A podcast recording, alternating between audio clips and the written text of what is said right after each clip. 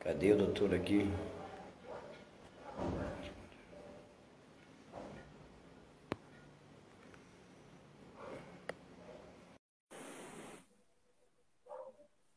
Rapaz, tô aguardando aí.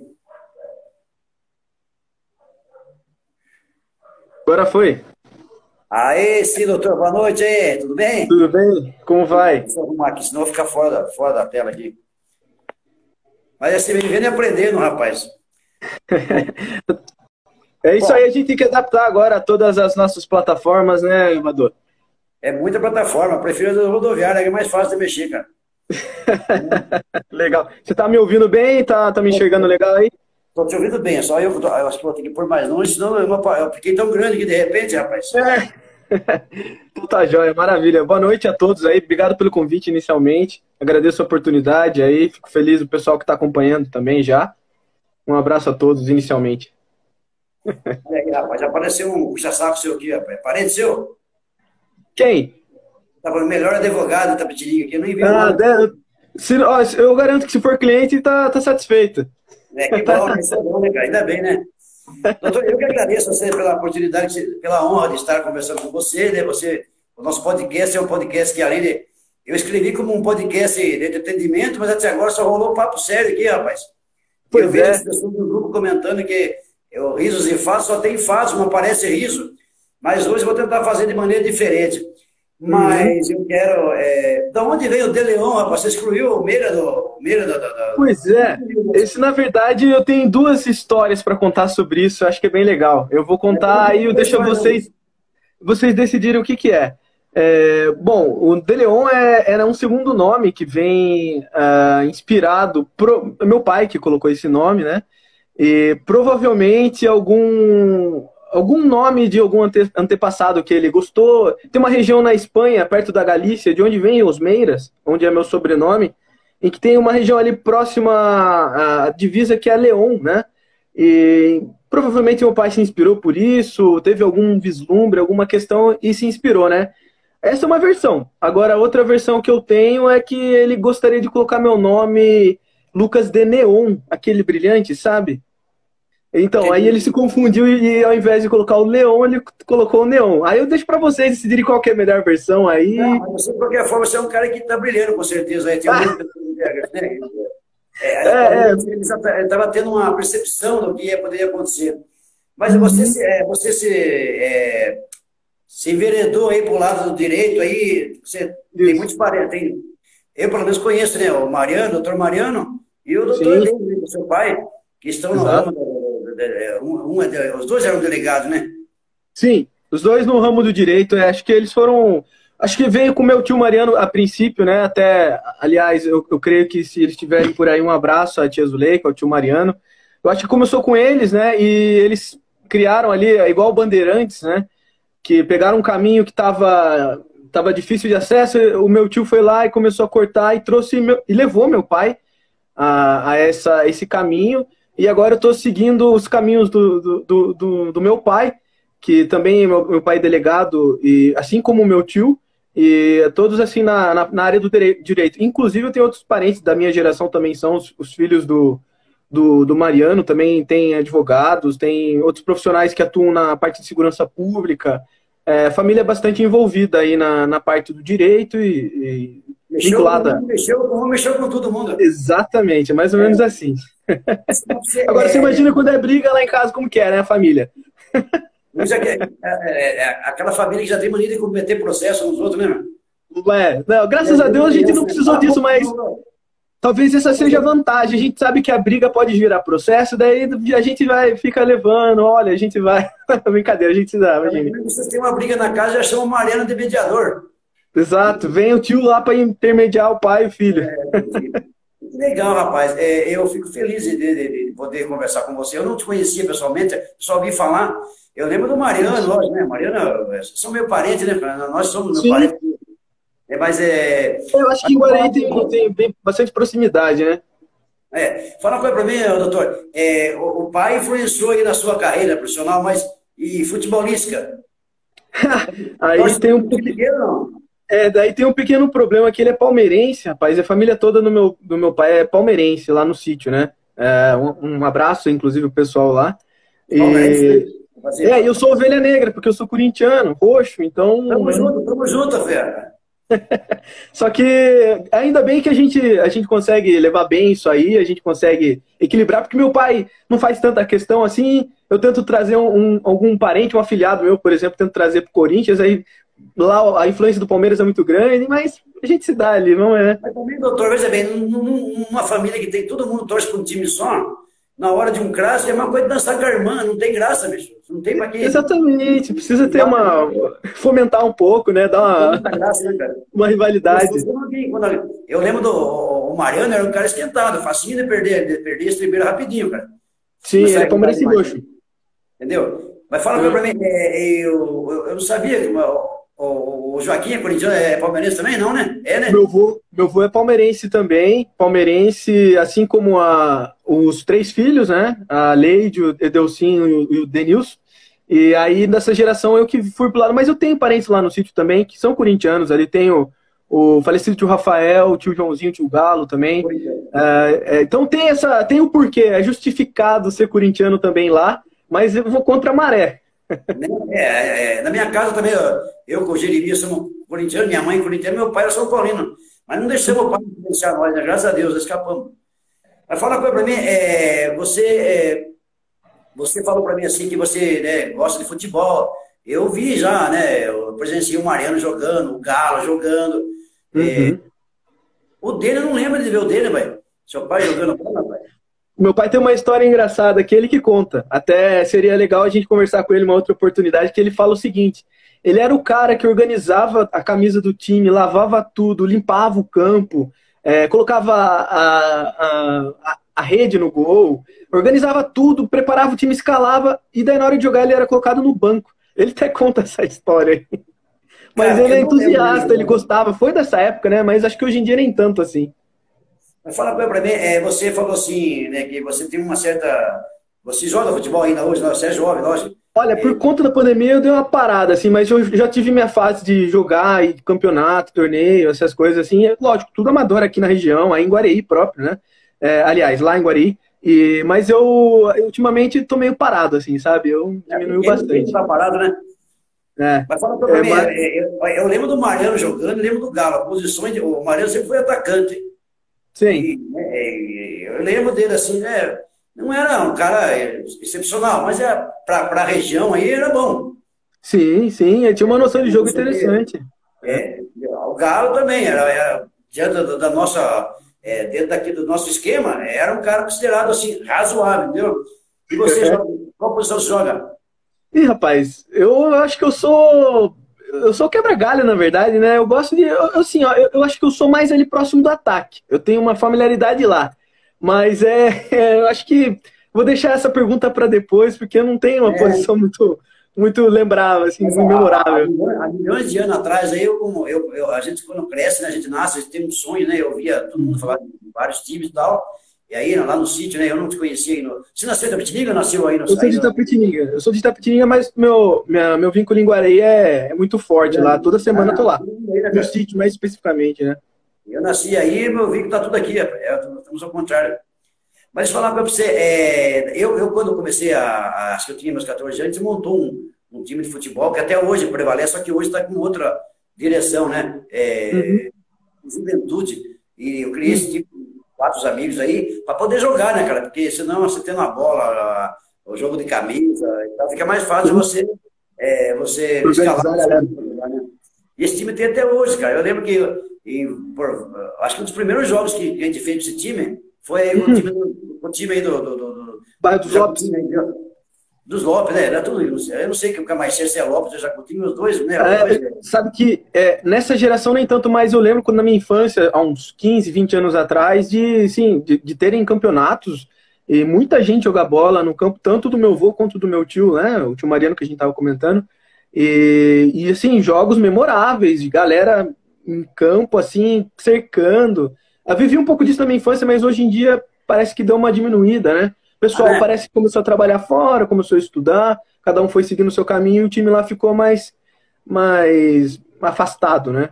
Eu me lembro de um, de um, é, um, um jogo de futebol aí no Jacutinho, aí no campo aí do, Joaquim, né? E num verde, verde vermelho que fala, né? Sim, eu, teve. Eu fui uhum. para jogar e eu fui aí na, na condição de, de um puta reforço, tá ligado? Aí aconteceu, acabou indo a decisão para os pênaltis. E aí ficou o último pênalti, cara. E aí o meu tio, Archidão, falou assim, deixa que o Badô bate, o Badô mora em Tabitininga, então sabe aquele papo, né? Você mora em Sim, é o craque. Aí toda a galera torcendo, eu fiz aquela pose lá, bicho, deu uma paradinha. É. O goleiro, o goleiro não engoliu, não, não, não entrou na minha, mas joguei na mão dele, cara. Pô, rapaz. Putz. Aí tem que arcar com a resposta. Mas, doutor, vamos falar, vamos falar um pouco de, de, de outro assunto, porque senão, ó, tem um pessoal que, que mandaram para você aqui. Sim. Um cara formado em direito, eu tive que fuçar. Ó, você é aquele negócio lá de, de você, como chama, de, é, de agronegócio. É, ah, é, sim. sim. Pobre, é. água é pobre, água é tech, né? Na realidade, até isso vem um pouco com o assunto, porque como a gente está numa região que é privilegiada, essa parte uh, uh, do agronegócio, né? Nossa região ela tem um, um forte, uma, um forte sentido nisso e, e geograficamente tem muita questão que, que auxilia. É, e eu estou numa, num escritório de advocacia que trabalha com no direito privado, direito empresarial, societário, do agronegócio. A gente começa a observar a, a importância né, dos impactos e o que, o que é, é como é necessário na nossa vida essa regulação do, do, do, da agricultura com os negócios, né? E aí entrando direito nisso. Mas a gente é, aproveita a nossa, a nossa região, né? Por ser forte nisso. Pelo, pelo que eu, eu, cada vez que eu trago um convidado no podcast aqui no Vadocast, eu sou obrigado a, a, eu crio assuntos que eu não tenho tanto entendimento, eu sou obrigado a ficar é, entrando no Google, YouTube, e buscando informações com terceiros. Mas eu vi lá que o, o agronegócio entrou, que ela, ela, ela vem de uma, ela se originou de um nome de um livro escrito uhum. por, não sei o que, Goldenberg lá e tal, na verdade o nome era é, Agribusiness, né? É isso? Certo, certo. Ah, tô forte, mas eu estudei no Modesto. Business.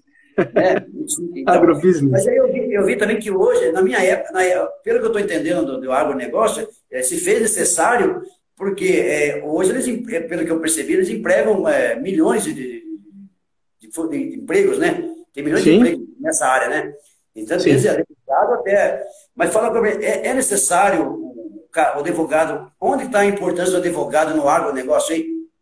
É interessante porque a, existe a, a, o, o, negócio é, envolvido com produção rural, com comércio e, e outras fins rurais de plantio, é, ele sempre existiu, né? o advogado vai entrar aí na regulação entre esse, esses, esses negócios jurídicos é, de, de venda, a parte do contrato, a parte tributária também entra em relação a auxiliar o produtor rural, a, a formalização de, de contratos, a viabilização de determinados negócios que não seriam inacessíveis se fosse sozinho. Até um exemplo muito interessante que a gente usa é que até um, um, um comentário de um, de um nosso um advogado que trabalha conosco, um, aliás, o advogado mais velho, mais experiente do nosso escritório, de renome, Dr. José Augusto, ele sempre fala que você mexer no agronegócio é você mexer no mercado internacional, porque ele tem vínculo, uh, o, o, por exemplo, o produtor rural que planta soja aqui e colhe, ele pode trazer uh, influências devido à sua exportação, vender para fora do país, que vai afetar o negócio do Brasil com a Coreia, com, com a África, no caso, o Costa do Marfim é um exemplo, né?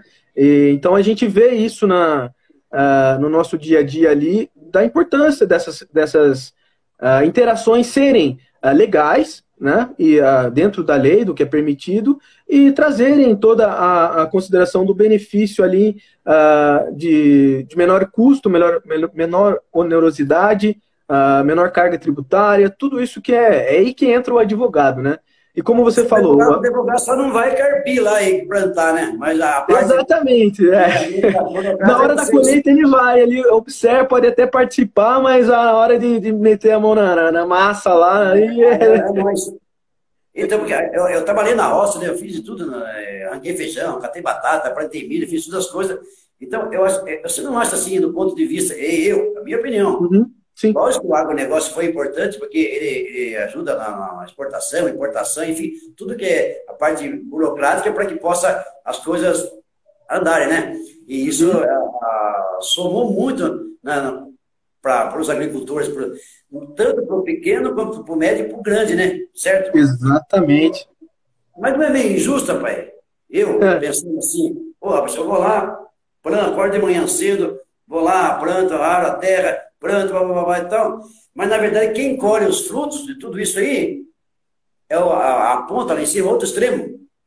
É, é uma, uma, uma, consideração interessante, porque a gente sempre, uh, e até isso que o agronegócio ele, ele se propõe, a gente, quando estuda, uh, a gente se propõe a explicar, é que a interação dele, ela agracia diversas pessoas, é, diversas comunidades.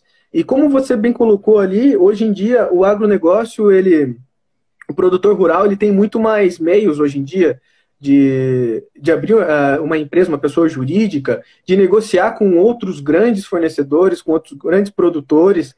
E eu acho que a consideração que fica é justamente essa. O avanço dessas medidas, ela traz a, a facilidade do pequeno agricultor, até como você colocou, o agro é pop, o agro é tech, uh, inovações tecnológicas em muitas situações que são viabilizadas pela globalização em relação a, a, agronegócio que viabiliza toda essa, essa consideração, desde o pequeno ao médio, ao grande, essa interação, sendo o advogado uh, passo importante para manter essa cadeia equilibrada, no caso, né? A gente conseguir é, preservar os, os, direitos de um pequeno produtor que vai fazer um negócio com uma grande exportadora, é, fazer um contrato bem equilibrado que vai fazer com que ele seja recompensado de uma maneira justa e que não haja uma exploração. Então é aí que entra esse, justamente esse ponto. O advogado ele precisa, uh, com o seu trabalho, uh, fazer com que seja equilibrada as relações para que as duas partes fiquem satisfeitas e estejam de, dentro,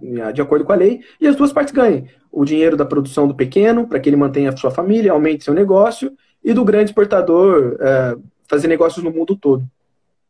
Hoje, hoje pelo que eu vi aí, é, tem alguns, alguns produtos agrícolas que eles não, ainda não, não atingiram o que deveria, né? Os grãos são o que mais são, são é, é, vamos dizer assim, exportados né, do Brasil. Né? O Brasil é um grande exportador de grãos. O Brasil é o quarto, é o quarto lugar em, né, em, assim, em produção de grãos, não é isso?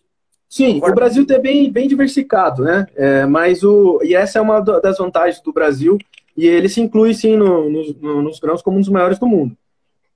Saindo agora um pouco da, do agronegócio aí, para a gente hum. poder falar de uma coisa mais popular para a galera. Aqui. Agronegócio é uma. Você, quando começou a fazer direito, você não tinha essa direção, certo? Você não. Não. Embora a água fosse pop, a água fosse pop, tech, você não estava pensando. Isso foi uma coisa que surgiu na, no, no, caminho, certo? Não, bem interessante isso, porque na realidade a minha, a minha, o meu vínculo com o direito inicialmente sempre foi o direito penal, né? Até por conta do meu pai. Um abraço ao meu pai que deve estar assistindo. Logo, logo eu já dou um abraço a todos que me pediram. Eu vou é. até roubar um tempinho do Vador para mandar um abraço para pessoal. Nós criamos um podcast para ficar à vontade, rapaz. Boa, boa. Quando vai surgindo as histórias, eu vou mandar um abraço lá para o doutor José Augusto, já mandei, meu pai já mandei, o tio Mariano já mandei, o pessoal que está tudo aí. Tem os meus sócios que, que estavam acompanhando também, o Felipe, o Lucas, o Guilherme, a Júlia, a Cássia, todo mundo que está aí também, eu já de um comentário. Depois eu vou falar dos parentes. Mas enfim, voltando à sua pergunta. É, parece é... que você está fazendo um podcast só de, de abraço, bicho. Pois é, a gente vai embora só para mandar um abraço aí, ó. Mandar um abraço para os parentes, para tia, para os primos. Vou aproveitar que você mandou um abraço para todo mundo e já aproveita, né, fazer um idem aí, entendeu? Para quem você mandou um abraço. E vou estender o meu abraço para o meu amigo o Doni, ao, ao, ao João, o Coco, Sim, e a tia Nilson, só que estão curtindo a gente lá. Obrigado por estar curtindo aí. Grande abraço a eles. Mas deixa eu falar Grande um pouco, aí, é, é, como falei para você, você não tinha essa intenção de, de, de, O direito foi uma. Embora seu pai era. Para ser legal, você fazer direito primeiro, certo? Exatamente. É, o meu, minha conversa, meu, o meu ponto de partida no direito foi o direito penal, né? E, e até, até aprendi a gostar, a entender as discussões com ele, de verificar, até de, de testemunhar a carreira dele nesse, nesse sentido, né? De, já 30 anos de, de profissão dele. E, e eu. O vínculo era realmente esse, o direito penal, né? E a partir do momento que a gente descobre que o direito não é só isso, que, que uh, inclusive a gente começa a se interessar por outras partes do direito, a gente uh, começa a atuar na parte do direito privado, que é muito diferente do direito penal. Mas eu tenho esse carinho especial pelo direito penal e até por fins acadêmicos eu ainda tenho, assim, Uh, eu estou cursando uma pós-graduação em Direito Penal, uh, e embora esteja numa advocacia, uma das maiores da região de Direito Empresarial, Direito Privado, Societário, Direito Tributário, a gente começa a observar todas as, as dimensões né, que o direito nos proporciona. E hoje em dia, eu vou ser bem sincero, a minha atuação no direito penal é, é, é quase, é, é, bem pouca, é mínima, para se dizer, né? Mas eu faço, assim, algumas considerações do direito penal pela parte acadêmica, assim, mas a gente atua mais na, na parte privada. Essa Sim. é a nossa... Eu estava vendo que a, a, advocacia é, é uma das profissões mais antigas do mundo, né? Sim. E Verdade. eu também que, que Moisés é considerado advogado, Jesus, né? Eu, eu, eu não sei se isso é um, é um título dado pela, né, falar uhum. o que eles, né, é, uhum. ou eles eram, como dizer assim, a palavra, cara, é, pelas pessoas que eles eram, né? É, Sim, interessante. Moisés eu não tinha, não tinha escutado falar, até fiquei interessado do Moisés é, ser... É, esse dia eu trouxe uma pessoa que mexia com, tarologia, cheguei em casa quase preparado para virar um pai de santo, entendeu? Vou aprender conforme o assunto que Legal. eu vou trazer. Mas então, ah, tem uma, tem uma, uma, uma pessoa. É, eu pedi ajuda o pessoal para poder conversar com você. Vou, vou trazer para você alguma, algumas, alguma, algumas coisas claro. que essas pessoas me passaram. Se você, se você falar, acho que não é a sua área, beleza. Eu falo assim, ó, não vou falar sobre isso. Fique à vontade, tá bom? Não, ó. pode ficar tranquilo. A gente, de uma maneira a gente consegue abordar alguma coisa assim, não tem problema. É, né? Porque até a gente que é, todo mundo é metido advogado, né, de certa forma, né? É, Você tem isso, né? De médico, advogado, todo mundo tem um pouco. Por falar em médico e advogado, é, essa pessoa aqui, Marcela Eduarda, ela mandou hum. assim: ó, o que, que você pensa é, sobre é, a, aquele. Quando você faz, quando você termina o quarto, termina o seu curso, vai ter que fazer aquela prova do AB, não tem? Certo, a prova do AB. Uhum. Ela mandou perguntar você: o que, que você acha? Por que, que o advogado tem que fazer esse curso para poder dar continuidade como profissional e o médico ou defensor público não. Muito interessante essa questão. É, eu tenho alguns, alguns conhecidos e alguns amigos que são médicos, é, pessoas muito queridas, e que eu já até discuti algumas coisas sobre isso. Eu não quero entrar na parte deles, mas eu vejo que eles também ralam, assim, a parte da residência. Eu até não entendo muito bem como é, mas eles têm uma especificação lá no final, uma especialidade, melhor dizendo, que não sei se é equivalente, não chega a ser uma prova, mas parece que é um lugar onde eles precisam ter essa. decidir qual caminho, né? O exame da ordem, por outro lado, eu vejo que ele já. e tem discussões em, em, há anos sobre a necessidade de, dela, se vai extinguir, se não, se precisa. Mas é que a, a classe hoje em dia, o, o, número de advogados, o número de formandos em direito é, é, tão grande, assim, é tão alto o número, que eu acho que é, é necessário, sim, que se faça essa avaliação para que uma pessoa seja habilitada a atuar em defesa da, de outra, né? Embora todo formado em direito tenha sim um, um, uma, uma, já uma formação, uma noção básica do que precisa ser feito ou não, mas a prática da advocacia ela é, ela é difícil, ela exige um pouco mais mesmo, sabe? Uh, do que um, um aluno que saiu recente de uma faculdade. Então, dizer assim por que uma precisa outra outra não é um mistério, uma, uma, uma relação bem, eu, bem, bem interessante de se fazer, né? Eu tenho a minha opinião de lei. Eu penso assim, que o médico pode fazer assim carteirinha porque é uma questão de salvar uma vida, certo? Se ele tem um entendimento, até minha mãe fazia um chá sem ser médico para salvar uma vida, certo? Minha mãe, minha avó, enfim, todo mundo. Já o advogado, Sim. se ele defendesse eh, isso sem uma, sem uma, sem uma ordem dos, dos advogados, poderia estar defendendo talvez um bandido, sem ele estar qualificado para isso, entendeu? Deixa eu só, desculpa Sim, cortar, eu, deixa eu ver, acho que minha, meu, minha voz ficou um pouco ruim aqui, deixa eu ver se eu melhoro ela. Peço até perdão. Tá Consegue tá escutar, Vador? Para mim tá normal. Tá normal? Deixa eu só ver uma coisa, acho que é, é que eu recebi uma ligação e daí é. ele ficou meio, meio ruim. Só um minuto, por gentileza. Desculpe tá. os problemas técnicos aí, tá? Enquanto isso, vou falando dos nossos patrocinadores, vou falar aqui da Líder Connect, é a forma mais rápida de você enviar e receber sua mercadoria pelo ônibus. Você quer mandar uma mercadoria para Sorocaba, para São Paulo, Rio de Janeiro, Foz do Iguaçu, qualquer cidade do Paraná, Capão Bonito, procura Líder Connect aqui na guichê 23 da nossa rodoviária. Telefone 33734339. Beleza? Então você pode é, É até mais rápido, né, cara, do que você mandar para um concorrente. Você quer mandar alguma mercadoria que vai chegar no dia. Sorocaba, São Paulo, Rio de Janeiro, enfim, né? Algumas cidades mais longe vai chegar num dia. Entendeu? Vai demorar um pouquinho mais, mas. Estamos aguardando aqui, doutor. É... Alô, pessoal, se quiser aí ah, participar do nosso podcast, do Vadorcast, estou muito feliz de estar aí ah, conversando com meu quase que parente, né? É parente, né, meu amigo Lucas de Leon. Nome chique, rapaz. Não sabia que o dele tinha buscado esse nome lá na, na Galícia, sei lá onde que ele falou isso, isso que nem vou ver o meu. Não, não caiu a live, não. O Lucas tá, só tá tentando acertar o áudio dele, ele já tá retornando aí. Rapaz, eu tenho tanta pergunta para fazer por ele aqui, mas não vou, não vou prolongar muito, né? Porque, né, tem. Rapaz, quem mais tem perguntas que fazer aqui? Choveu de perguntas aqui. Vamos ver que aconteceu.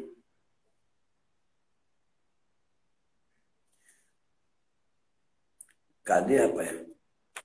Vamos achar o doutor Lucas aqui. Cadê o doutor Lucas, pai? Foi só começar a falar outra coisa, ele sumiu, rapaz. Cadê ele? Achar ele aqui. Tô tentando achar você aqui, ó. Cadê? Cadê? Cadê? Cadê? Rapaz, tanta gente aqui.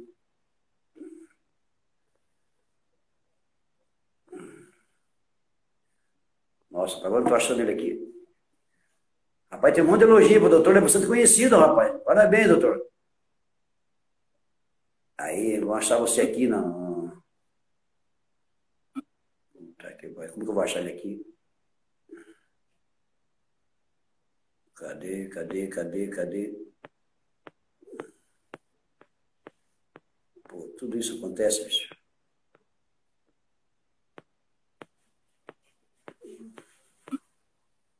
Pô, mas cadê o. O que aconteceu?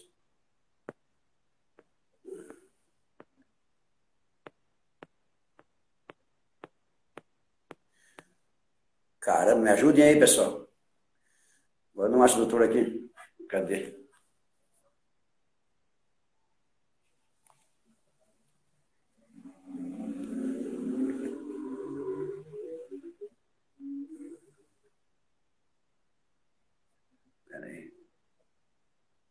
Cadê? Deixa eu achar ele aqui, pessoal. Desculpa aí, pessoal, aqui.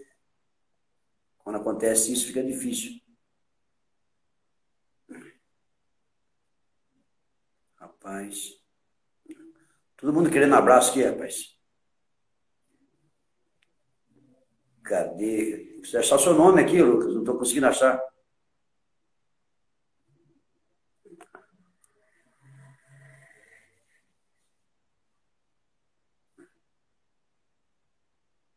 Estou tentando, rapaz.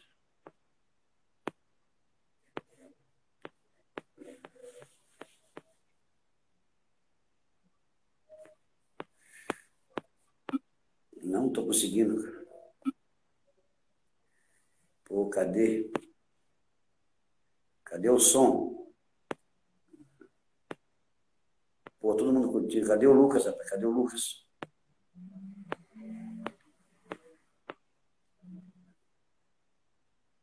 Daqui a pouco não é canto modão para você, Adelaide. Prazer em falar com você aqui. Nossa, não estou achando aqui, ó.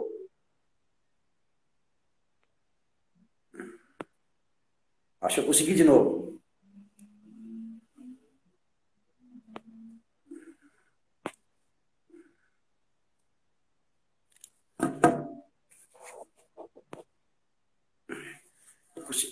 Vamos lá, você vai entrar agora. Ufa, rapaz. Voltei.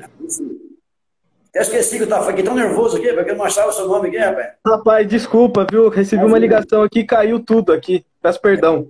Eu deixei o meu em modo avião aqui, que é pra todo mundo ligar, cara. Pois Mas, é, você, rapaz. É, é, a gente tava falando então de, de você, de, é que você falou, cada um tem uma opinião a respeito disso. Não adianta tentar achar o denominador comum é sobre uhum. o, que o defensor público não precisa de carteirinha e o médico, aliás, o médico não precisa e o advogado precisa. Mas eu tenho outra, outra, uma, outra, é, uma outra área aqui, alimentícia.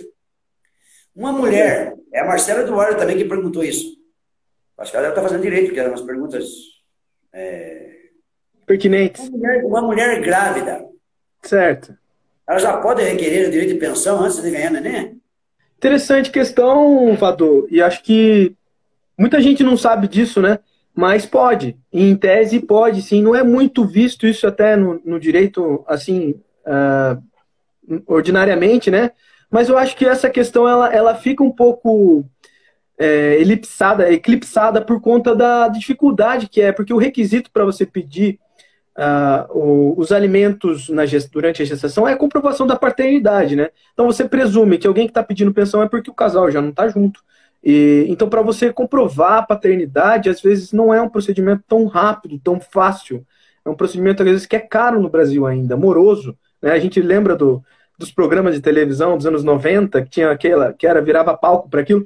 É um procedimento que não é tão, é, é, tão disponível para as pessoas, né? Então, embora seja permitido, sim, na prática é difícil de ser observado isso por conta dessa dificuldade, né, em relação ao requisito demonstrar a paternidade, né?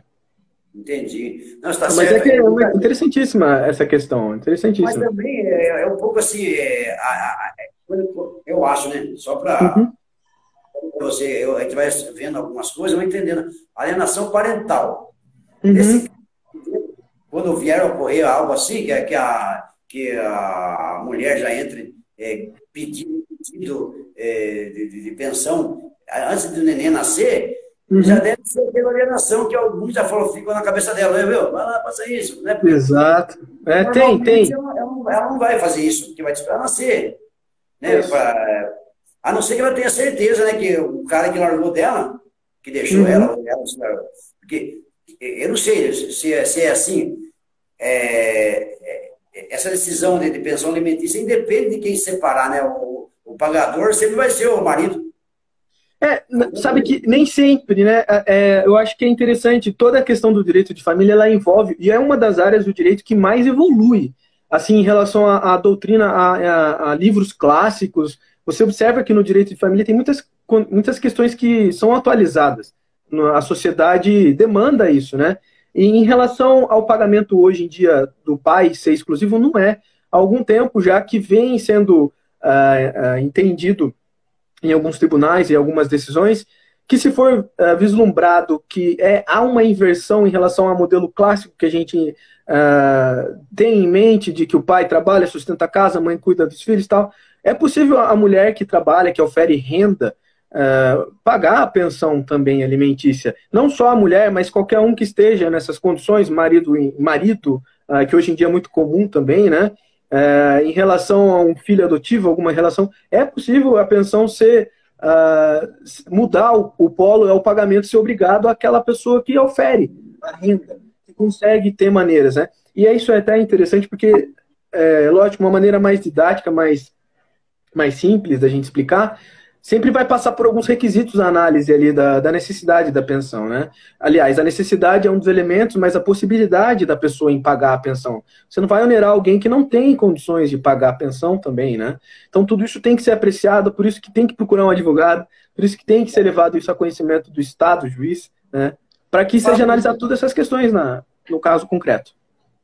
É ruim de falar sobre esse assunto, porque você acaba ah, sempre defendendo mesmo sem querer, um lado e contra o outro. Mas, é, pelo que você disse aí, que você falou, um uhum. marido empregado também pode levar a mulher que está bem empregada e adquirir, requerer pensão alimentícia dela. Hoje é perfeitamente comum isso. É, é, é comum não, mas é, por, é, perfeitamente normal, não é de se estranhar.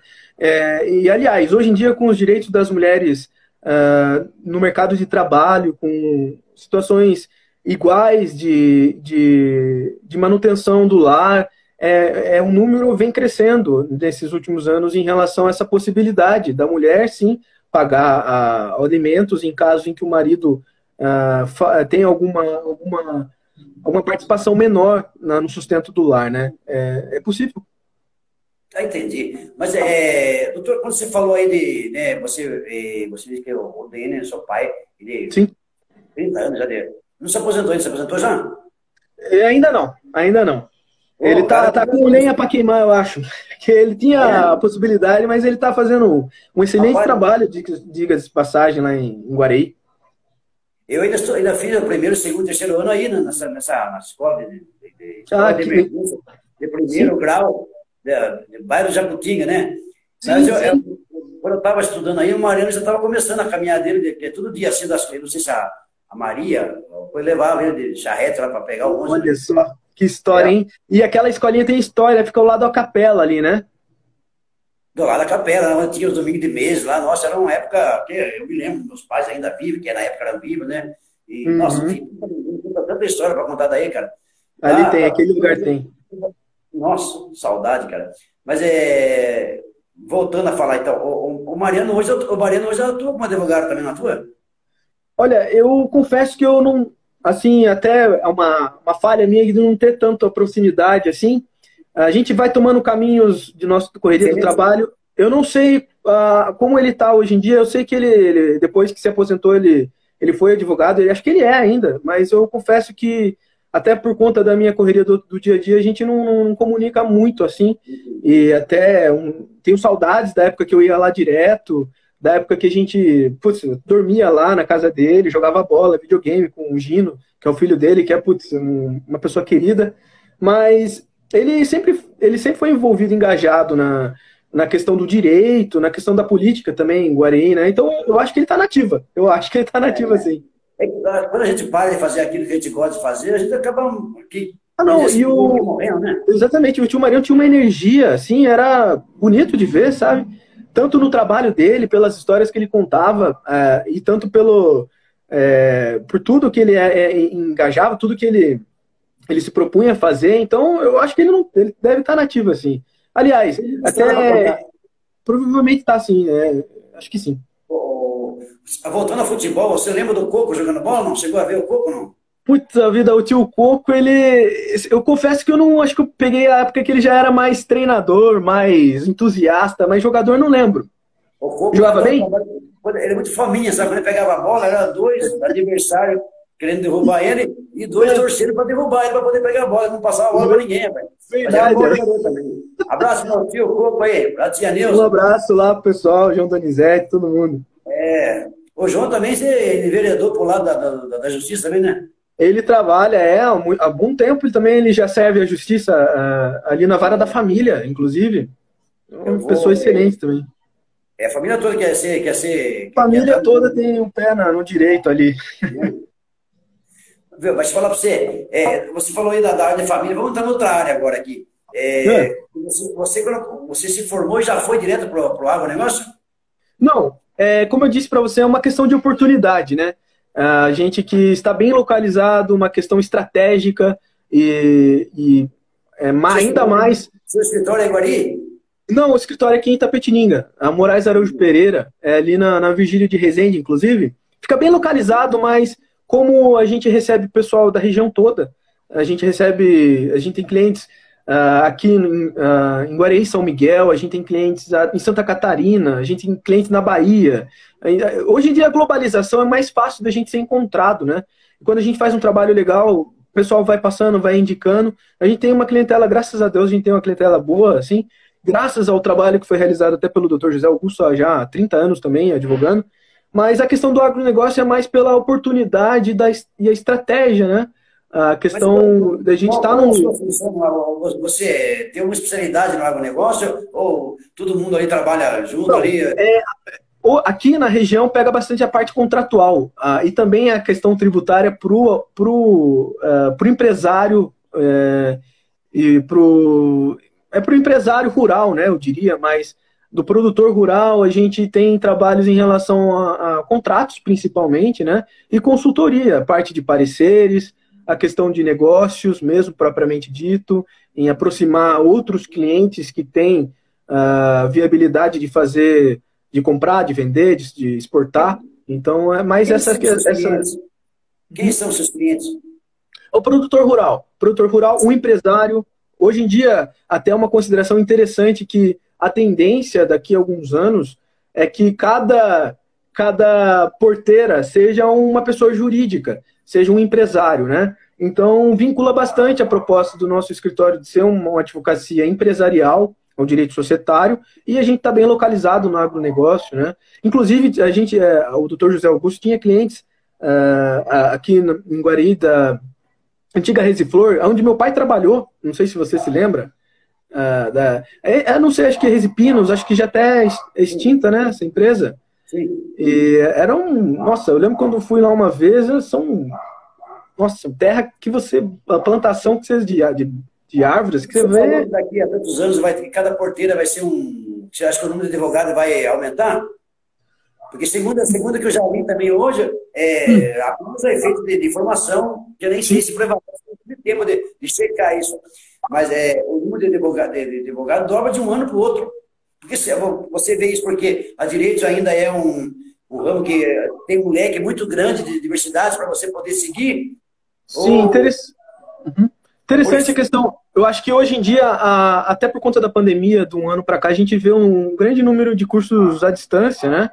De, e muita, muita gente uh, buscando a profissional, uh, se profissionalizar, buscando um ensino superior.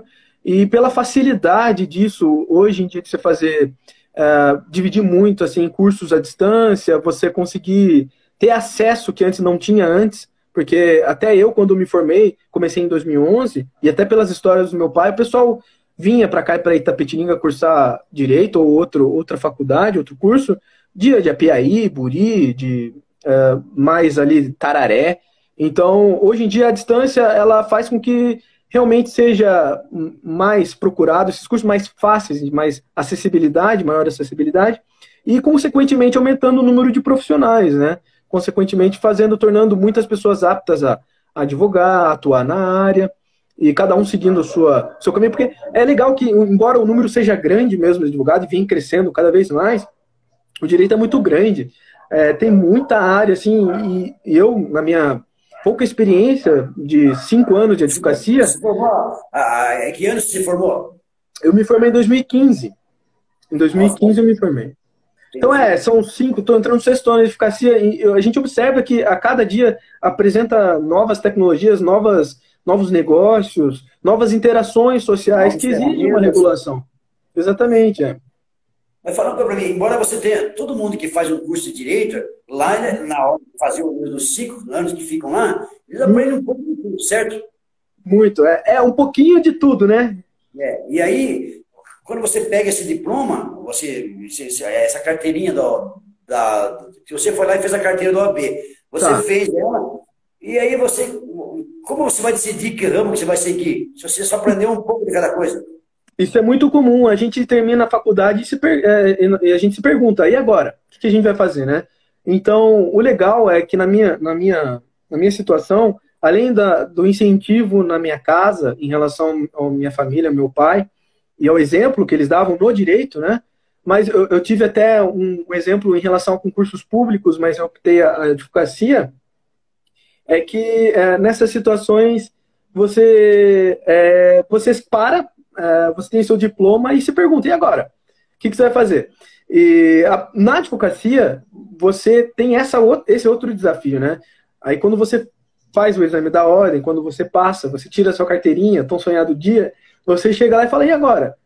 Quem, geralmente a gente, que eu, tive muita sorte de, de ter amigos ali que, que se formaram comigo, comigo e encontrar pessoas que têm uma visão bem próxima minha de futuro, de trabalho, e, mas você sai com essa pergunta mesmo. Você não tem uma, uma inclinação é, certa. Tem uma, uma possibilidade.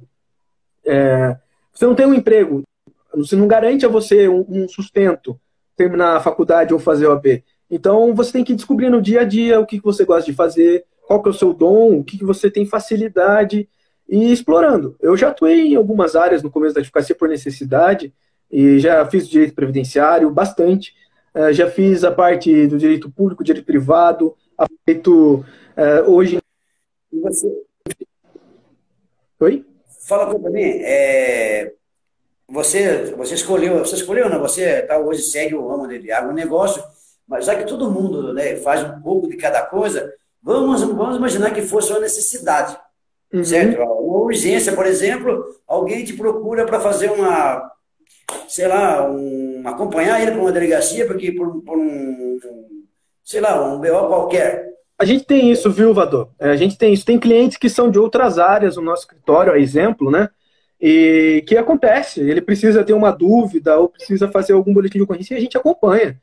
Tem que ser versátil, né? Eu acho que a liberdade que a advocacia dá, ela possibilita isso, não é porque você é, gosta do direito penal, estuda o direito penal para fins acadêmicos, ou porque você atua no direito do agronegócio porque você está bem localizado, que você vai deixar de fazer direito trabalhista, é, direito societário, direito bancário, que a gente faz bastante também, tem muita demanda. Inclusive, é eu quero aproveitar esse, esse momento para falar que é, existem demandas que são demandas repetitivas, que a gente chama, né?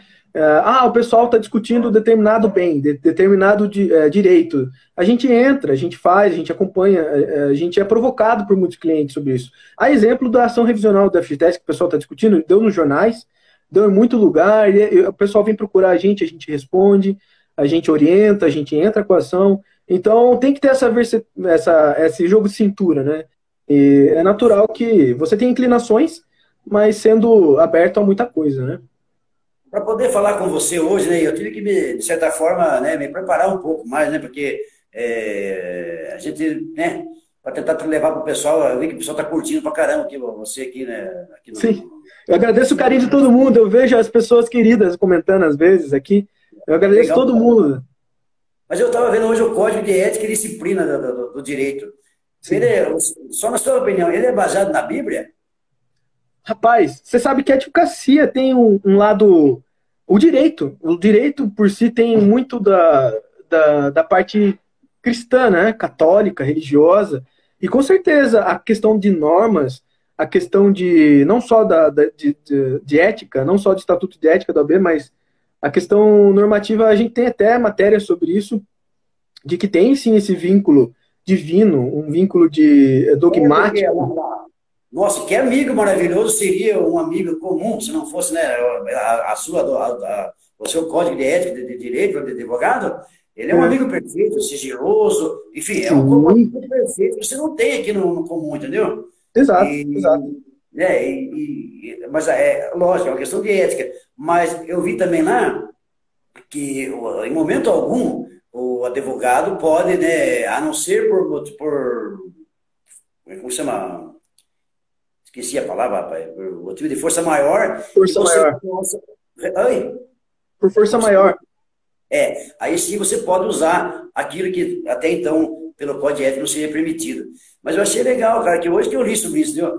É, outra coisa que eu vi, que, eu, que eu, a minha opinião, é que eu hum. acho que, toda essa, que todo esse Código Penal aí, é, principalmente o brasileiro, né, é, com todas as suas é, você capítulo e parágrafo tal e tal. Na verdade, eu acho que os Dez Mandamentos é quase que um resumo dele.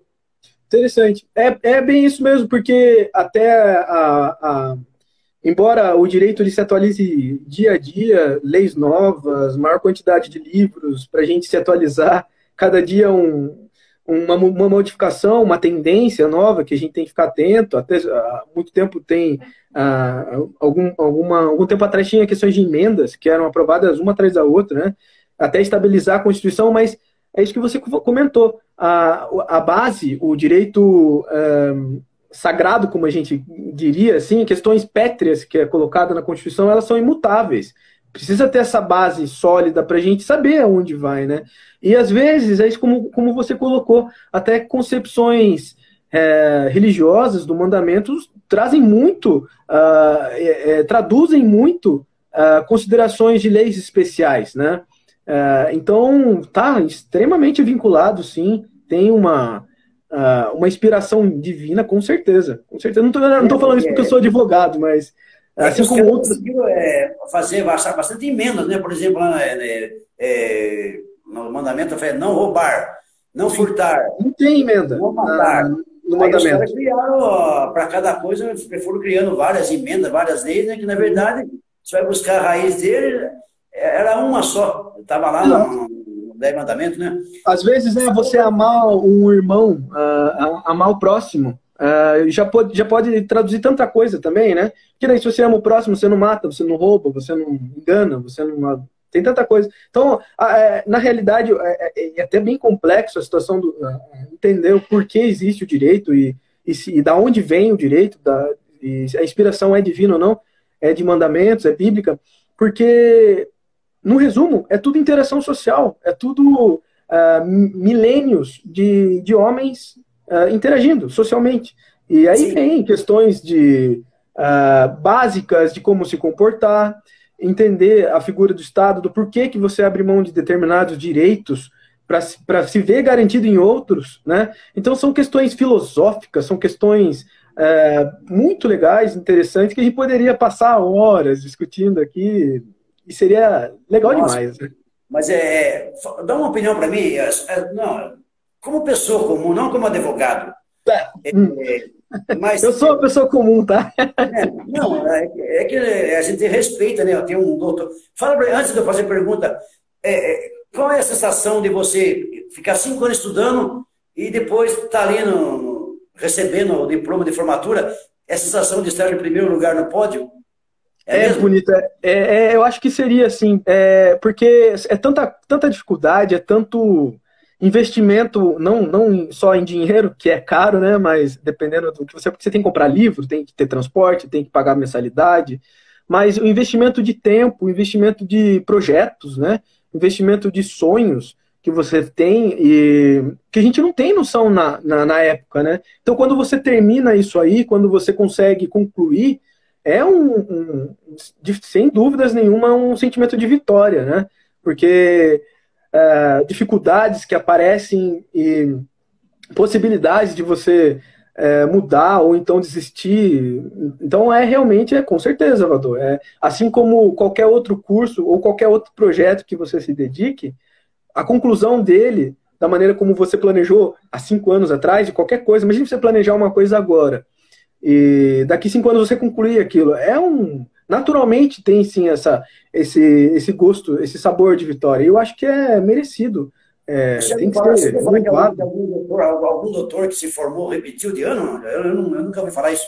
Ah, não, eu acho que. Sabe que é uma questão interessante? Eu acho que é difícil, né? Mas é, na escola existe isso, a gente sabe, mas eu acho que a reprovação do advogado é muito mais no dia a dia, sabe? É muito mais do, do como ele enxerga a profissão dele, ou como ele enxerga o que ele pode fazer, né? Se ele vai atuar de uma maneira proba, se ele vai atuar de uma maneira é, respeitosa, de uma maneira é, legal, né? ética. Eu acho que é aí que está a reprovação dele. E a gente vê, infelizmente, muito disso na nossa classe, né?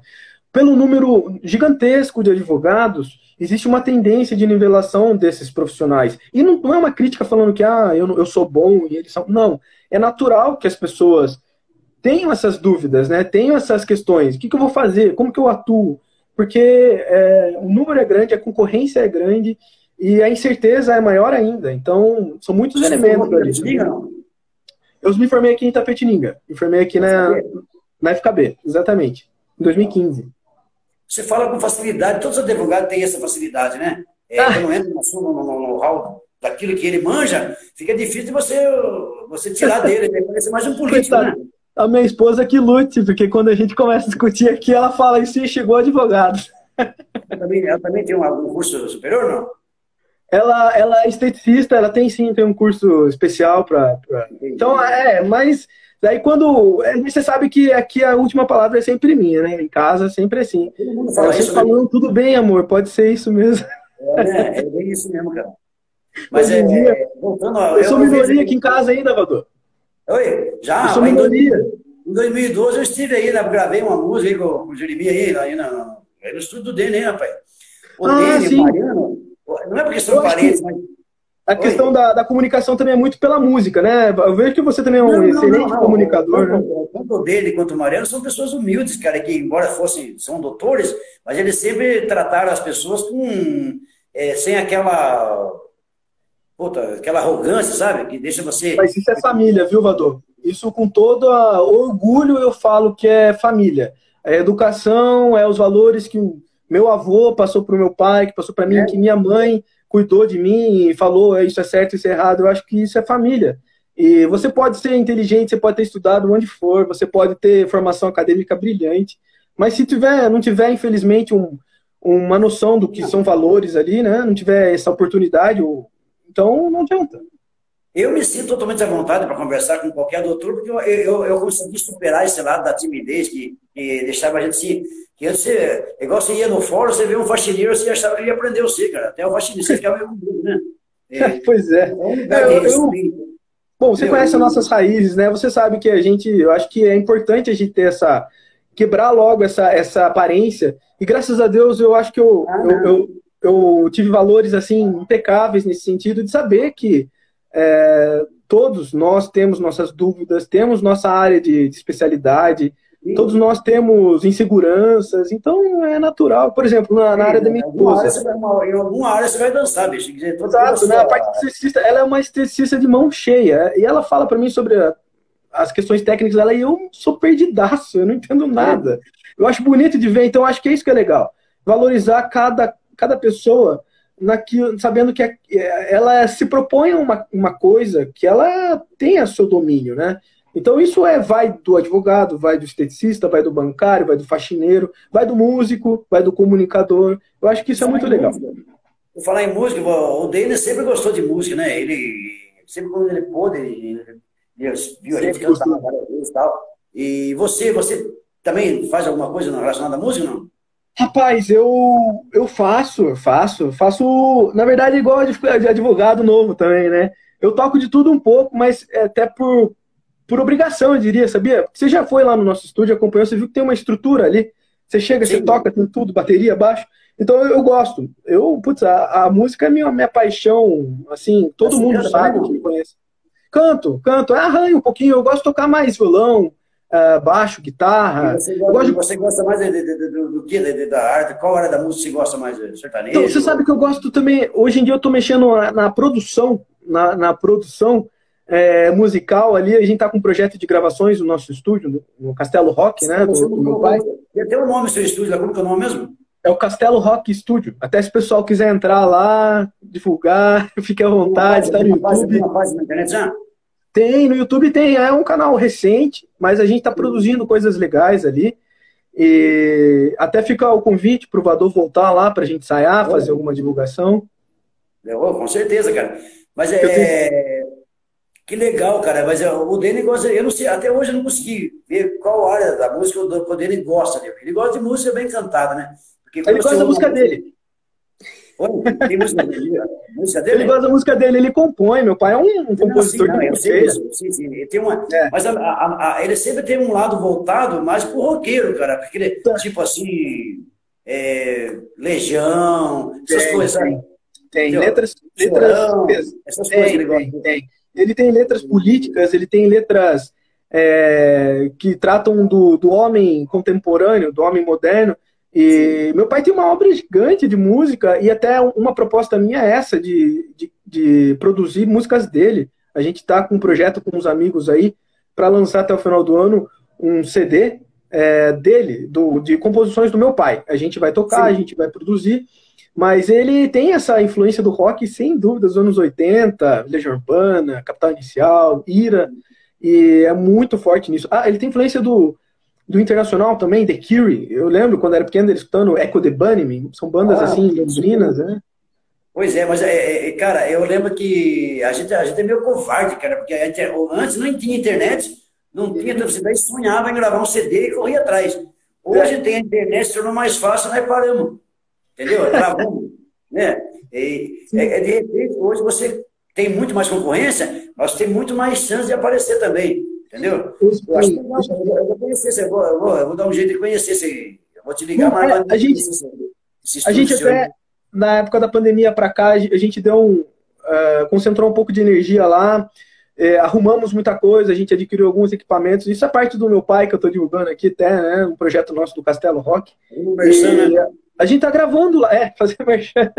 A gente tá gravando o pessoalzinho lá, sabe? A gente tem essa esse interesse, né? Eu acho que até que você comentou antes, Vador, que meu pai ele tá, vai se aposentar, vai fazer o quê? Eu acho que ele vê isso como um, um hobby, que depois de aposentar pode, pode, ele pode destinar a energia dele para isso. É que né, é, é, é, você, você, eu vi que falei que você fala bem, que você se comunica com facilidade, mas e cantar no palco para você é normal também? Olha, eu já cantei, já cantei bastante, para ser bem sincero. Na, você sabe a capela ali do lado da escolinha, Sim. do bairro dos Lopes? Eu acho que lá, desde os meus 14 anos, a gente fazia pelo menos uma apresentação por ano. E, então eu já cantei bastante, assim, para o pessoal do bairro, né? Sempre com fins é, filantrópicos, com fins de ajudar a quermesse, a, a, o pessoal da igreja, festa de encerramento do mês de maio, quando tem reza lá na, na capela, a gente sempre cantou. E eu, eu era vocal, eu era o violão, vocal, e tenho boas lembranças. Assim, eu não sei se eu canto bem, mas eu acho que dá pro gasto. É, não, ninguém. Acho que todo mundo vê com. É, todo mundo consegue cantar. Essa história de você achar que eu acho, né, fulano é melhor do que eu, então é uma, é uma, uma opinião sua, entendeu? Uhum. Você pode fazer igual eu, eu não posso fazer igual o outro, ou, ou de, de, de, maneira diferente, mas com a mesma qualidade, entendeu? É, você não pode. É, é como se você falasse para mim assim: é, não, eu sou advogado, mas. É, mais ou menos, entendeu? É, é. Não faça isso. Mas você sabe, deixa eu falar uma coisa: falar de quem canta bem, eu vou, vou falar, quem canta bem são minhas filhas. Eu, você sabe que a, é, é bonito de ver as duas, elas têm nove anos, Vador. E elas, elas têm um talento musical que eu fico bobo, rapaz. Eu fico bobo de ver, porque coisa que meu pai passou. E eu, eu sou meio travado em algumas coisas e elas têm uma desenvoltura, um talento musical. Elas cantam afinadinho, elas dançam bem. Olha, as duas é, é bonito de ver. Eu Sim, acho que a, o talento é tão bonito, né? E às vezes eu penso, eu olho para elas e falo, poxa, meu talento é, é outra coisa. A, a gente, a gente toda que você, você não, um dia eu, eu ouvi de uma, eu fiz ah, algumas aulas de canto e eu hum. ouvi isso de uma, de uma professora de canto que, que quando eu falei que não ia fazer mais, tá, porque não tinha condições, ela me disse uma frase que eu nunca mais esqueci. E sempre que eu estou de frente com o microfone hoje ou com a câmera, e, que embora tenha um, ainda sofra um pouco com essa, né, com essa, deixa a gente se meio estranho, né? Ela me falou uma frase que eu nunca mais esqueci. É você, quando alguém fala para você cantar uma música, você fala assim, você pensa assim, ou você sobe lá e é um artista, ou então você não sobe. Que as é. pessoas esperam melhor de você, entendeu? Muito bonito. Eu, eu, levei isso para. Eu lembro que um, a gente foi fazer um, tinha um amigo em São Paulo, que aliás, por sinal, é advogado, ele uhum. sempre me, me, nos apoiou, nos ajudou e tal, e nos levou para cantar numa casa lá, famosa lá. E quando nós estávamos chegando lá na, na porta da casa, estava tendo um festival. E ele já sabia disso, que era um festival, só que nós não sabíamos. Quando chegamos na porta, eu vi os caras cantando, pô, eu senti vontade de ir embora, cara. Os caras cantavam uhum. muito. Verdade. Eu falei pro meu amigo, né? Falei, pô, cara, é, tudo, cara, é, vai, ser, vai ser foda, cara. Puta, ele falou, Valdo, você era brincadeira comigo. Eu cheguei para a moça que é dona e falei que acho que a casa da Lília Gonçalves, uma mulher que é dona, você é da rainha da noite, mas eu falei para ela que vocês são bons, que vocês cantam para caramba. Falei para o meu amigo que está aqui junto comigo, que também é outro advogado. Pô, você vai fazer isso comigo, cara? Vai lá e canta, cara. Bota para foder que o resto é merda, cara. É. E nós não, não ganhamos, rapaz. Você acredita? Verdade. Olha só. Mas a hora que eu vi, a hora que eu vi os caras cantando, eu senti vontade de ir embora, cara. Os caras cantavam muito, mas aí que eu vi que naquela hora que eu subi no palco, eu lembrei do que aquela mulher falou, sabe? A pessoa de canto falou. Só que eu cometi um erro, né? A hora que eu vi que eu fui aplaudido, cantando aquela música Sonho por Sonho, lá na época, hum. é, todo mundo aplaudiu, eu olho no júri, tava lá Sônia Abrão, Ney Gonçalves Dias, só o pessoal, puta, eu senti vontade de sair correndo. A gente sabe que você é um músico aí, tem carreira aqui na região já, né? Mas o seu, o seu, a sua vocação é mais pro sertanejo? Cara, eu canto de tudo, cara. Mas eu, eu, gosto de, eu gosto de cantar aquilo que eu gosto, entendeu? Só que nem sempre isso é possível, né? Porque tem vezes você, você pega, por exemplo, é, que nem hoje, por exemplo, atualidade. Eu sempre gostei de cantar ó, Zezé, Chitão, só que eles ficaram, né? Eles pararam. Eu sou obrigado a cantar pisadinha. É, é, é, é o que vende, cara. Não tem o que fazer, é, entendeu? O pior que é isso mesmo. cantar a música do Zezé, mesmo que eu cante bem a música do Zezé, ninguém tá. Ah, muitas, a gente vai ficando mais velho, muitas pessoas já foram embora daqui, bicho mesmo sem Covid, entendeu? Sim. Então você tem que acompanhar a juventude, cara, para você poder competir no mercado, né, cara? Exatamente. E, assim que você, como advogado, dá conta do seu recado, eu, te, eu me garanto como cantor, entendeu? E eu posso dizer, eu, posso, eu não sou melhor que ninguém, mas sei dizer que eu canto bem, entendeu? Sim, naquilo então, que você se propõe, você domina, né? Eu acho que isso que é legal. É. Cada um tem um propósito, cada um tem um, um talento e acho que tem que explorar isso mesmo. Por isso que eu acho que é legal a gente conversar. Cabe a nós respeitar. Exato, é. exatamente. Vamos voltar na área do direito de novo, Vamos lá. Perder tempo. Deixa eu ver se eu acho que um, um rapaz. Ó, deixa eu aproveitar enquanto está procurando e mandar um abraço aí o pessoal que entrou agora, o João Donizete, que eu vi, a minha avó querida, Um grande abraço a ela, ao Paulo Martins, meu grande tio, músico, baterista de mão cheia. Você conhece o, o Paulo, Renato, né, Vador? Sim.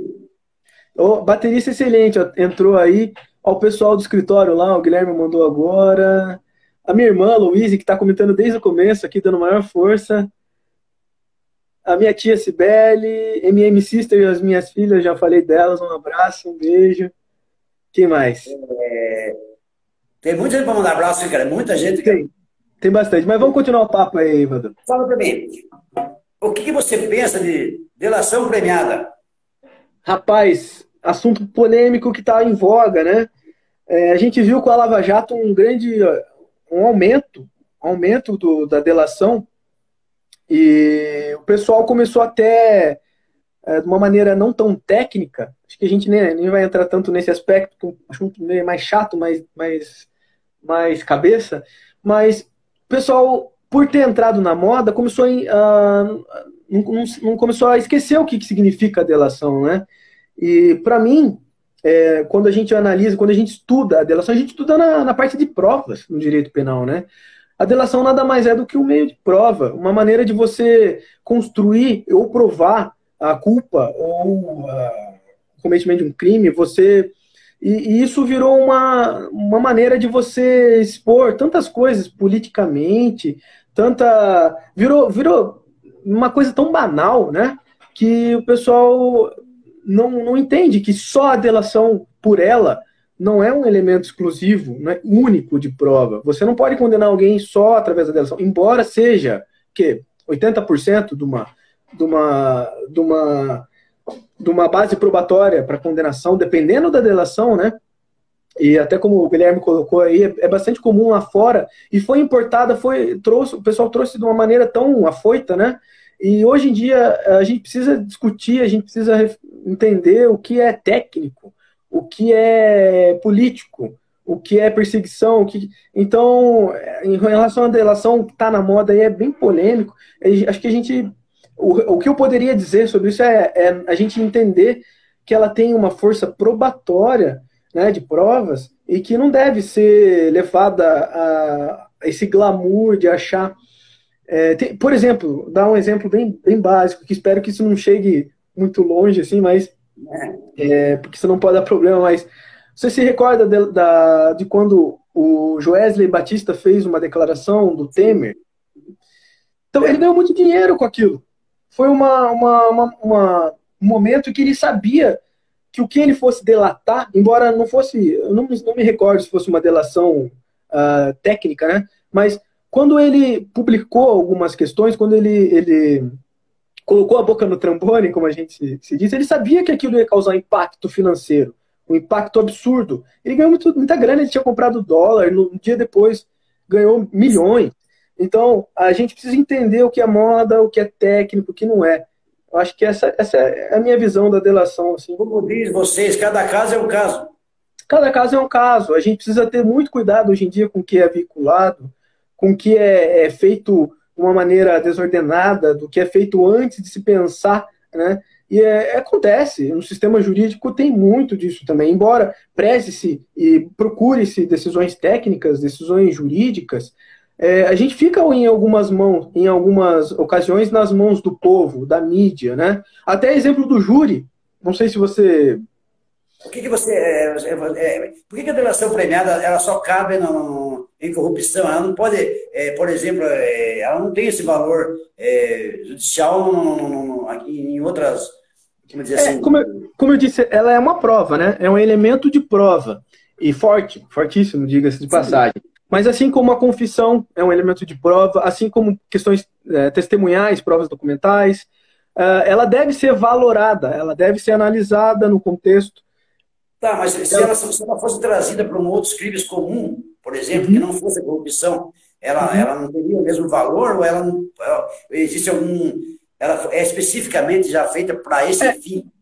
É que hoje ela tem uma, um vínculo muito forte com esses crimes de colarinho branco que a gente chama, porque esses delitos ela demandam uma investigação muito inteligente, né? Porque a gente não vai falar de um crime uh, de interesse da delação de coleta de provas uh, num crime de, de, baixa complexidade, né? A gente vai buscar elementos alternativos de você resolver ou coletar provas com uma delação em crimes que são organizados, em crimes que têm a participação de, de às vezes, um número grande de pessoas que são, uh, uh, que são que, uh, que são bem relacionadas, pode, pode assim dizer, né? Os políticos, vamos dizer, né? Então, são pessoas que têm álibis, que têm instrumentos para manter. Então, é muito comum que você veja isso uma maneira forte nesses crimes, nesses delitos, por, por conta da, da, da complexidade desses delitos, né? Da complexidade Sim. da matéria, da política envolvida, você sabe. É, eu entendi, então, só que eu, eu, eu, dizer, eu, sei, eu sei que por crimes comuns, isso não caberia. Na verdade, a delação premiada, é, né, trocando em miúdo, é uma carboetagem, na verdade, né? É, é, na verdade, até, até pode, assim, delitos comuns, só que, é como eu disse para você, é, hoje em dia, uh, o que, que a gente fala de delito comum? A gente fala de roubo, a gente fala de furto, a gente fala do, de, de delitos que são avaliados é, até de menor potencial ofensivo, é que você... É, utilizar, lançar a mão da delação hoje em dia, ela também exige um, um suporte, né? Ela exige, é uma negociação que é feito, é a caguetagem que você comentou, até se for um delito comum, às vezes o cara é cobrado até pelo, pela facção dele na rua. Então, são, são considerações que realmente é, caminham a delação como um elemento interessante nesses delitos de complexidade, delitos de uh, é, crimes políticos, crimes tributários, crimes de organização criminosa. Por isso que é mais comum, Vador. É como eu, disse, como eu digo para você, é, no direito existe uma gama de alternativas, de possibilidades, de alternativas, e, enfim. Agora, a aplicação dela, ela depende do contexto, ela depende da, do momento político, do momento histórico, e acho que é mais ou menos nesse sentido. Doutor, fala por mim, você existe ou não brecha na lei? Ah, com certeza. Com certeza. É impossível a gente codificar, positivar todas as interações ou todas as possibilidades de relações humanas. É, não tem como a gente prever o que fulano. Mas uma brecha não é uma falha? Ah, nem sempre. Eu acho que a brecha por si só, analisada de uma maneira fria, ela é a ausência de, de, de prever o total, né? Agora, Sim. como o nosso sistema ele é muito complexo e, e, é possível você fazer analogias, você existe o diálogo das fontes, que você pode é, trazer normas de um instituto jurídico, mas com aplicação para cá, eu acho que é natural. Eu não sei, não, não, não sei dizer se é errado, se é certo. Eu, eu digo para você que é natural. Existe Existe sim. Nem sempre isso é ruim também, eu imagino. A gente tem uma visão de que a brecha na lei é, é normalmente é utilizado para fins ruins ou de malandragem. Mas eu é, acho que a, o advogado trabalha muito nisso. E não de uma maneira antiética, uma maneira de corrupção, não. Uma, o advogado é, prevê justamente a atuação é, legal, né? De um determinado caso em que não está previsto é, ou então que é cobertado por um outro instituto que é mais forte. Então, ó, você tem uma norma que diz que tal uh, determinada ação é ilegal, mas tem uma outra norma que diz que aquela determinada ação, se vista dessa maneira, é legal, é, é plausível. Então, eu acho que essas brechas, elas são, uh, e até por, por isso torna a atividade do advogado tão importante, que a gente vem uh, com base nos institutos uh, constitucionais, em, em, questões poderosas já estabelecidas, a gente vem justamente adequando aquela situação, uh, o direito àquela situação. Né? O advogado vem e fala, opa, peraí, aqui você fala que é, matar é errado, sem dúvidas, mas, mas você verifica se tem alguma, uma, alguma condição de, de, de legítima defesa, você vê se tem alguma condição de uma exclusão de licitude. Então, aí você avalia, você começa a sopesar. Oi? O que é uma exclusão de licitude? É quando são determinadas é, condições em que afastam a tipicidade de determinado delito, né? Então, a gente usa o exemplo clássico da legítima defesa, do estado de necessidade, uh, a gente consegue saber que, olha, é matar alguém é crime, ok. Só que se você matar alguém agindo em determinadas situações, você afasta a, a, a tipicidade daquela conduta, né?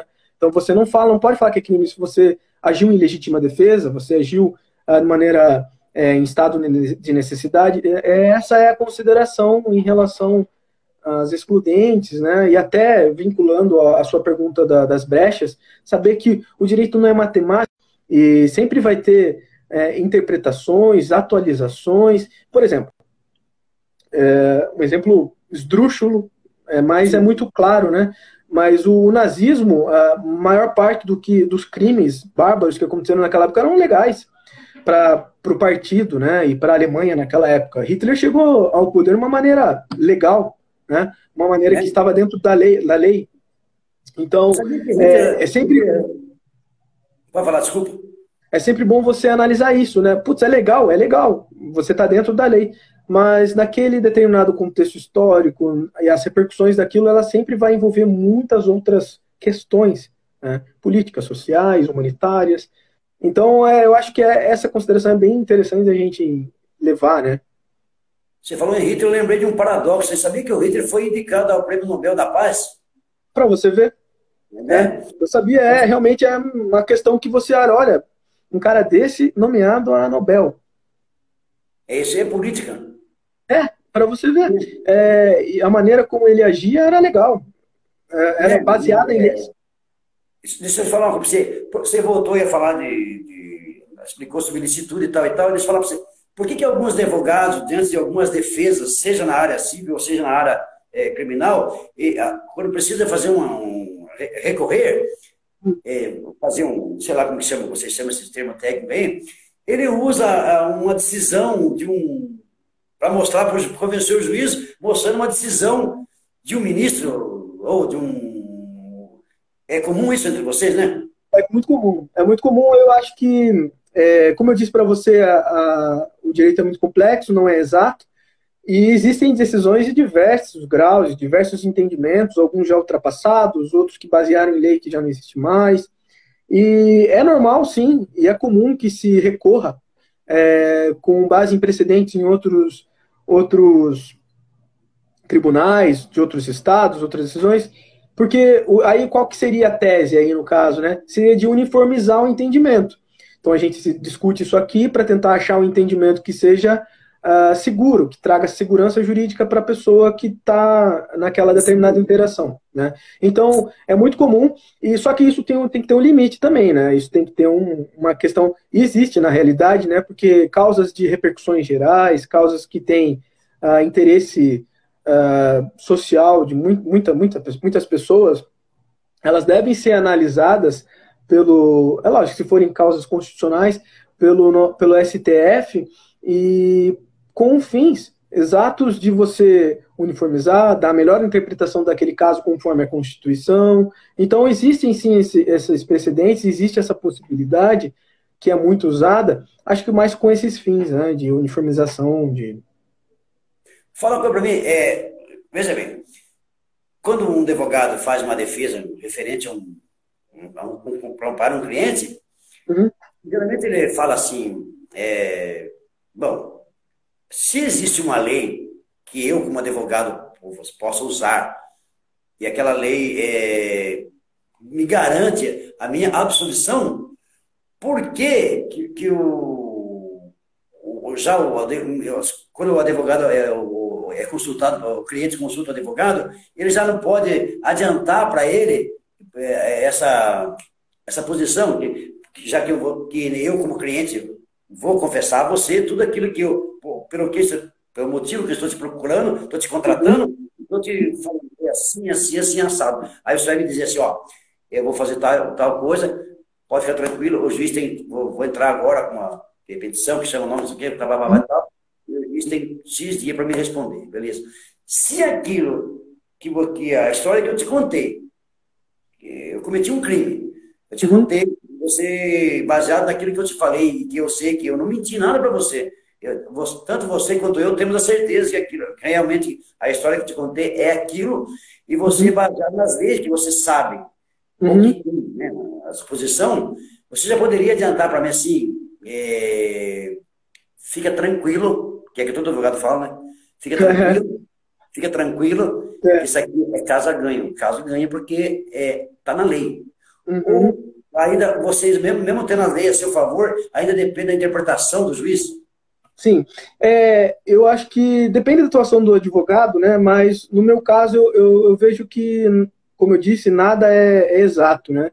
O, mas é, é muito comum da gente dar mais segurança para o cliente em determinadas causas, em determinado, uh, em determinada discussão, quando existe súmulas vinculantes, um número enorme de julgados, precedentes jurisprudenciais uh, de anos, quando, aí você dá uma segurança para o cliente.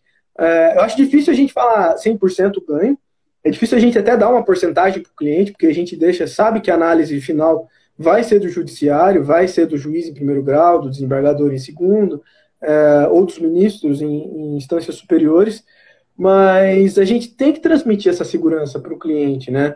De... Você, é muito, você é a última esperança do, do, do, do, Exato, exatamente. É. Porque muitas vezes, até como você comentou, em, casos penais, em, em, o cara vai lá, confessa tal. É, o que a gente tem que passar para ele é a segurança de que, olha, se você vai responder pelo que você cometeu, mas, como seu advogado, eu vou atuar para que você seja julgado de uma maneira justa, que seja apreciada todas as suas justificativas, para que você seja ouvido, que você tenha ampla defesa, para que você tenha, exista o contraditório, para que você saiba do que você está sendo processado e que tudo ocorra em conformidade com a Constituição. Então, mesmo nessas causas difíceis que a gente atua, é, em que muitas vezes alguns profissionais são criticados, é, crimes que são é, vistos na TV, que são colocados ali em defesas que são absurdas mesmo, assim, é, difíceis de serem defendidas, a gente tem que ter essa noção da, da nossa, da nossa função, né? De, de buscar o, o melhor desfecho jurídico para aquilo, para que seja respeitado todas as normas que, todos os direitos individuais que aquela pessoa tem, né? Então, embora seja impossível dizer 100% ou 0%, ah, não, você está condenado. É, e até uma maneira antiética, né? Você tem que transmitir a segurança, em primeiro lugar transmitir a segurança para o seu cliente e acho que comunicá-lo uh, do que é possível, do que você pode fazer, do quais são suas armas, do quais são quais são seus direitos. Eu acho que essa é a profissão, é, é, essa é, é, a exigência da nossa profissão. Doutor Lucas, a gente está com o tempo quase esgotando, porque o Instagram só permite pouco tempo, menos, né? Joia. Já passamos aí, cara. Eu quero dizer para você, cara, olha, mas antes, não vou encerrar ainda, que ainda tem aquela pergunta clássica lá que eu divulguei aí e uhum. responder. E antes, eu quero é, dizer que foi muito legal conversar com você, que você, olha, Chique, você é 10, cara, você é 10. Eu, eu agradeço demais também a, a conversa, mais papo. Parabéns à família sua ainda que deixou esse rapazão aí pronto para defender o pessoal aí. E eu agradeço você, obrigado mesmo de coração de ter participado aí. Eu tenho certeza que todo mundo gostou, vi que todo mundo que curtindo aqui. E eu quero fazer uma pergunta para você aí, que eu sei que eu só não coloquei ela de uma forma mais. É, como eu fiz para você no começo, para não parecer assim, é, que eu estaria arrumando briga, né, cara? Mas uma pessoa, é. uma pessoa que está desempregada, tá. tá sem renda, tá sem, além do dinheiro, ela poderia quitar essa pensão alimentícia de outra forma? Olha, é, pode, pode, sem dúvidas. Eu acho que é muito comum hoje em dia a gente, a gente ser, é, nós, advogados, a gente ser procurado para fazer algumas composições nesse sentido, né? É, há exemplo de pessoas, alguns trabalhadores que não têm condição ali de pagar no momento a pensão em pecúnia, né? Mas ele pode vincular o, a, o menor ou a criança num plano médico ou algum parcelar no cartão dele lá que ele pode ter a farmácia, é, ah, eu vou pagar as, o, as despesas uh, de saúde dele e tal. Existem várias maneiras de você é, compor isso, né? E isso, sempre. Isso é, é, isso é, desculpa, isso é uma, uma coisa que o juiz vai ter que analisar ou, ou é um, uma negociação entre a. Pode ser feita essa negociação, sempre deverá ser observado o interesse do menor, e o juiz sempre vai analisar, principalmente o Ministério Público vai atuar em caso dos menores em questões judicializadas, né? Mas normalmente, é, a maioria das situações que, que acontecem, a gente sabe disso, é, não são levadas a conhecimento do judiciário, né? E às vezes é levado ao conhecimento de um advogado, mas ele não atua porque não, as partes não querem levar adiante, mas é uma alternativa que o advogado pode lançar mão, de você negociar é, questões alternativas, medidas alternativas para ver garantido as necessidades do menor, né? Seja a educação, seja a saúde, que ele tem direito, é, a entretenimento, a, o lazer, aliás, a, a, a, outras questões básicas, né? Agora, se você... É até interessante isso, porque quando a gente pensa na estipulação da pensão, a gente já está falando de situação judicializada, né? Quando o juiz bate o martelo e diz 30% ou algum, algum valor pré-determinado, são questões que já foram apreciadas. Talvez em decorrência de um divórcio, talvez em decorrência de uma outra situação uh, que vai lá para ser analisada pelo juiz. É, mas, e, e nesses momentos, aliás, Caso essa, uma pessoa, ou quem paga a pensão, fique desempregada, é até estabelecido para ele algumas medidas, né? Então, olha, você vai pagar 30% dos seus vencimentos líquidos, e, só que em caso de desemprego, você vai pagar 25% do salário mínimo. Ou então você vai pagar com cesta básica. É possível, é possível você fazer essas considerações. É, você vai. E é muito comum também, além da pensão, colocar. Ó, determinada pessoa vai custear o, o plano de saúde do, do menor.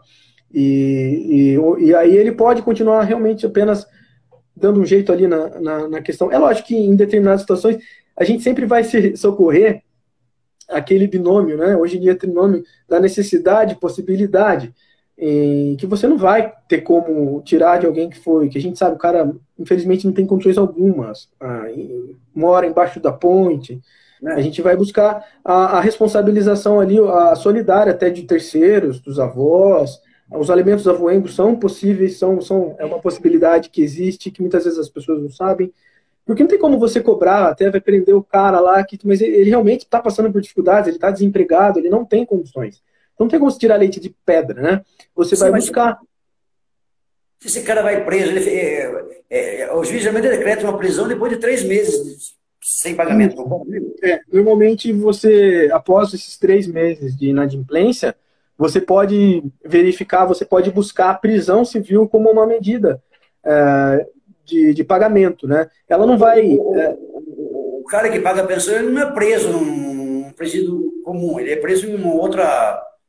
É, então, né? É, em regra não deveria ser assim. Existe um, Uh, se eu não me engano, está é, na lei mesmo, a, a, relação de que deverá ser apartado, existe essa consideração.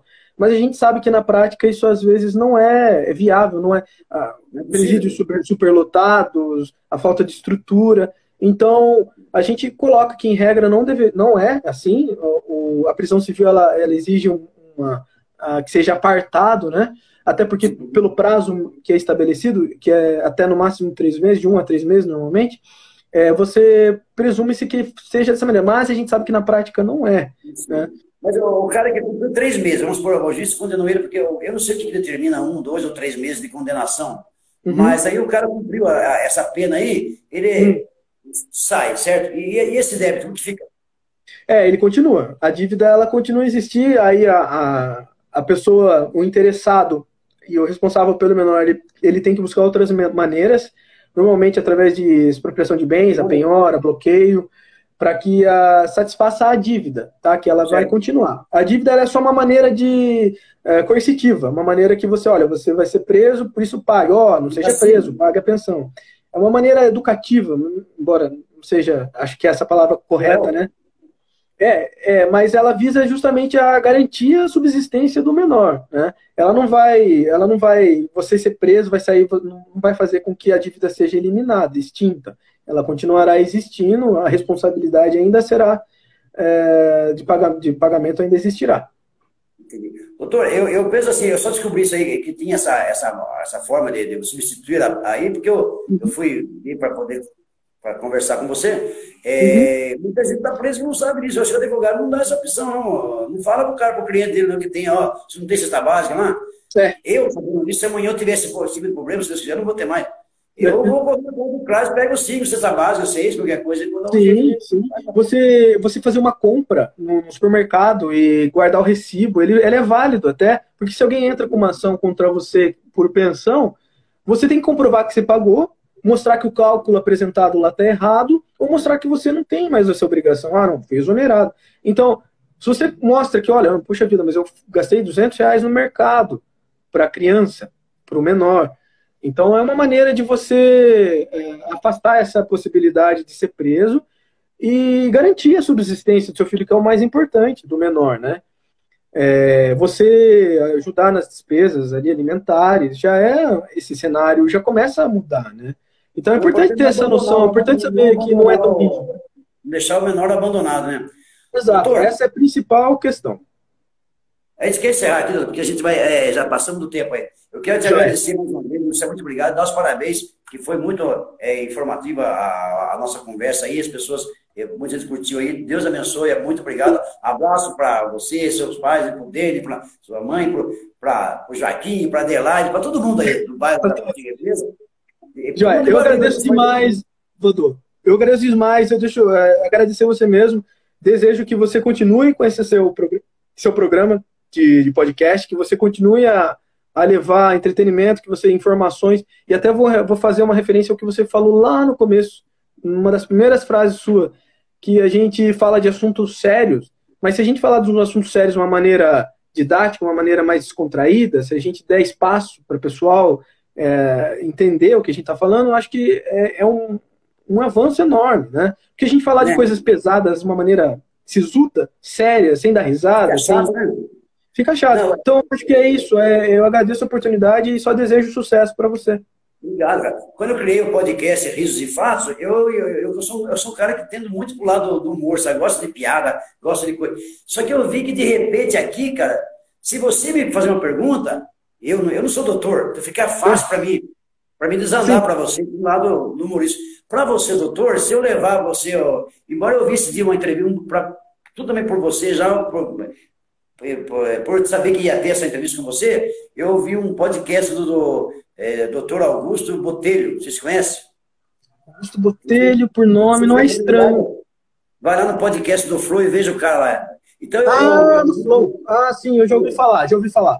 Então, e daí eu, é, eu vi que lá as coisas rolaram é, eu gosto dessa forma, é um papo mais é, Leve. sério, mas com uma certa com uma, uma dosagem de, de, de, graça.